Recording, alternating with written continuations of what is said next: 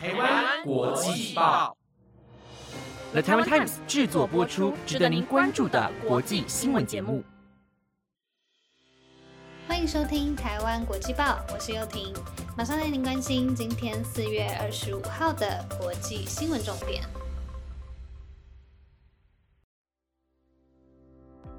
各位听众朋友，晚安！大家最近过得还好吗？随着疫情每周飙升，而且我还没有打到第三剂疫苗，真的有点害怕呢。大家要记得照顾好自己哦。好啦，马上进入今天的国际新闻重点吧。今天会带大家关心马克宏连任的消息，普京的身体状况引起大家关注，以及布林肯访问乌克兰的新闻。想知道更多精彩内容吗？那就赶快跟我一起听下去吧。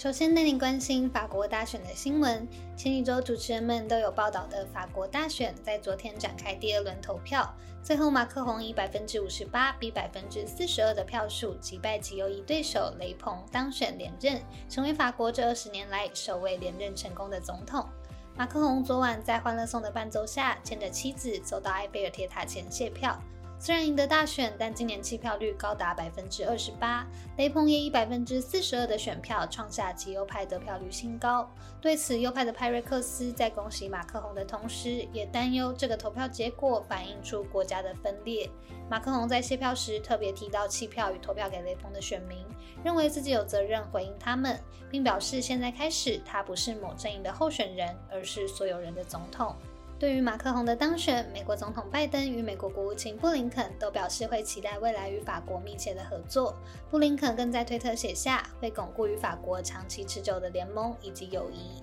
对于欧盟政策，马克宏推动欧盟自主与团结，雷鹏则是表明不愿意遵守部分法规。因此，马克宏的当选让不少欧洲国家松了一口气。欧洲理事会主席米歇尔在推特写下可以再依靠法国五年。欧洲联盟执行委员会主席范德雷恩则表示，很高兴能继续和法国有杰出的合作。除此之外，德国总理肖兹、英国首相强生等欧洲领袖都纷纷对马克宏献上祝福。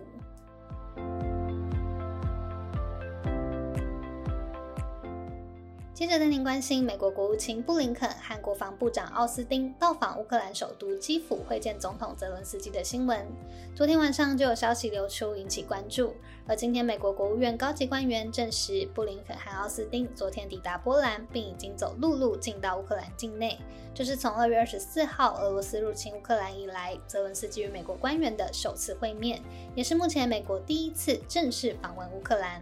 乌俄战争初期，西方国家都撤走大使馆，避免受到战火波及。两个月后的现在，美国决定以实际行动支持乌克兰。除了承诺会加码七点一三亿美元，也就是约新台币两百一十亿元军援乌克兰与其他欧洲国家之外，也宣布美国外交官员会在本周陆续返回乌克兰。除此之外，布林肯也表示，拜登明天将正式提名现任美国驻斯洛伐克大使布林克出任美国驻乌克兰大使这个空了两年的职位。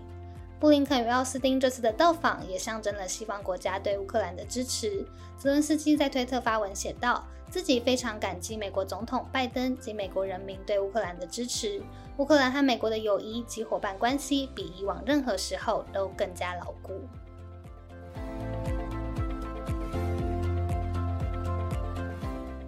接着带您关心俄罗斯总统普京参与东正教复活节弥撒时的状况。上周有为大家报道基督教复活节的相关新闻，而东正教则是规定，如果满月恰好出现在第一个星期天，则复活节就会再推迟一周。因此，今年的东正教复活节在昨天举行，普丁也出席了活动。除了在东正教牧首基里尔宣告基督已复活的时候，普丁和其他会众一起回应他真的复活了之外，他没有发表其他任何的言论。典礼中更引起关注的，则是普丁的身体状况。乌克兰俄罗斯的战争已经满两个月，在这期间就频频传出普丁身体出问题的谣言。而昨天典礼上，普丁的一些动作似乎加深了这些谣言的可信度。根据英国《镜报》报道，普丁昨天出席活动时，不停被拍到动作不寻常、坐立难安、不停咀嚼嘴唇的画面。外界纷纷讨论他的身心状况是否真的出了问题。事实上，在上周二十一号，普丁在克里姆林宫接见国防部长绍伊古时，就被拍到他在会谈时情绪相当低落，整个人非常虚弱地瘫在椅子上，紧抓左脚之外，脚还会不时抖动的画面。专家认为，普丁罹患帕金森氏症，这是一种影响中枢神经系统的慢性疾病，严重可能会导致失智和认知障碍。而前北约顾问普林斯则在节目中谈到，该病症的患者会出现非黑即白的思考模式，阻止他们理性接受讯息。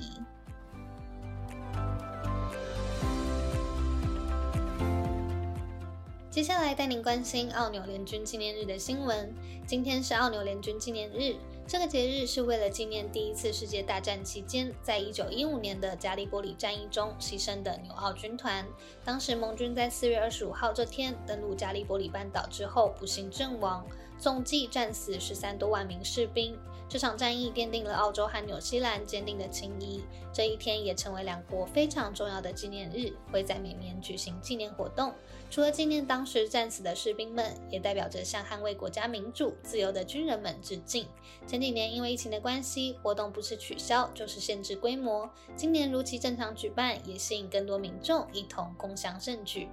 澳洲总理莫里森和联邦工党副领袖马尔斯都出席参加在达尔文举办的仪式。莫里森致辞时表示：“我们的世界正在变化，澳洲人在纪念自己国家那些为自由而战的牺牲者时，战争却在欧洲再次发生。想到自己会与乌克兰人民站在一起。”活动现场也能看到许多人举着乌克兰国旗为他们加油。而因为感染新冠肺炎而居家隔离的联邦工党领袖阿尔巴尼斯也透过影音讯息说道：“乌克兰战争正提醒我们，黑暗并没有从世界消失，呼吁不能将自由视为理所当然。”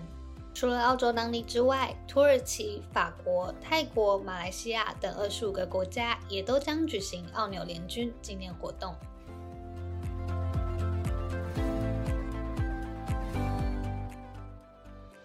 最后带您关心台湾人民在加拿大参与太阳长跑的新闻。今天是温哥华一年一度的太阳长跑，一大早就有超过两万人聚集在温哥华市中心参与这个全民体育盛事。而为了争取国际支持，台湾参与将在五月下旬举行的世界卫生大会 （WHA）。驻温哥华办事处处长刘立新在昨天率领办事处人员与家人以及各地区的侨胞，总共约五十个人组成台湾队，一边挑战十公里的路程，一边以“为台湾参加 WHA 而跑”的口号，向加拿大民众宣扬台湾参与 WHA 的重要性，也透过活动凝聚更多支持台湾的力量。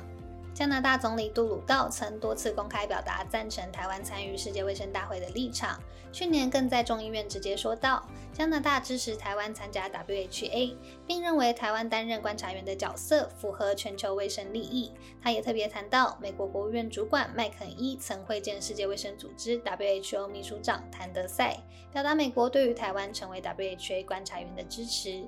其实早在上星期，台湾侨胞就在加拿大维多利亚市举行声援台湾人加入世界卫生大会的活动，强调台湾 can help，台湾 is helping，各种活动都盼望得到外界支持，参与国际会议。又到了分享电影的时间，今天想和大家分享的是一部适合合家观赏的电影《速成家庭》。这部电影讲述一对没有小孩的夫妻，借由领养三个小孩组成家庭，慢慢学习当父母的故事。剧中被领养的三个小孩，原本的妈妈因为吸毒被关，从小他们就被送到幼儿园生活。其实这样的小朋友常常会觉得是不是自己做错了什么而被抛弃，没有人爱，因为怕受伤而开始抗拒别人的善意。主角们刚组成家庭时的确无法好好相处，后来经过沟通与互相了解后，慢慢开始变成有一家人的样子。虽然剧中的家庭是速成的，但他们对彼此的爱却是经过长时间累积而来，是一部有笑有泪的电影，推荐给大家。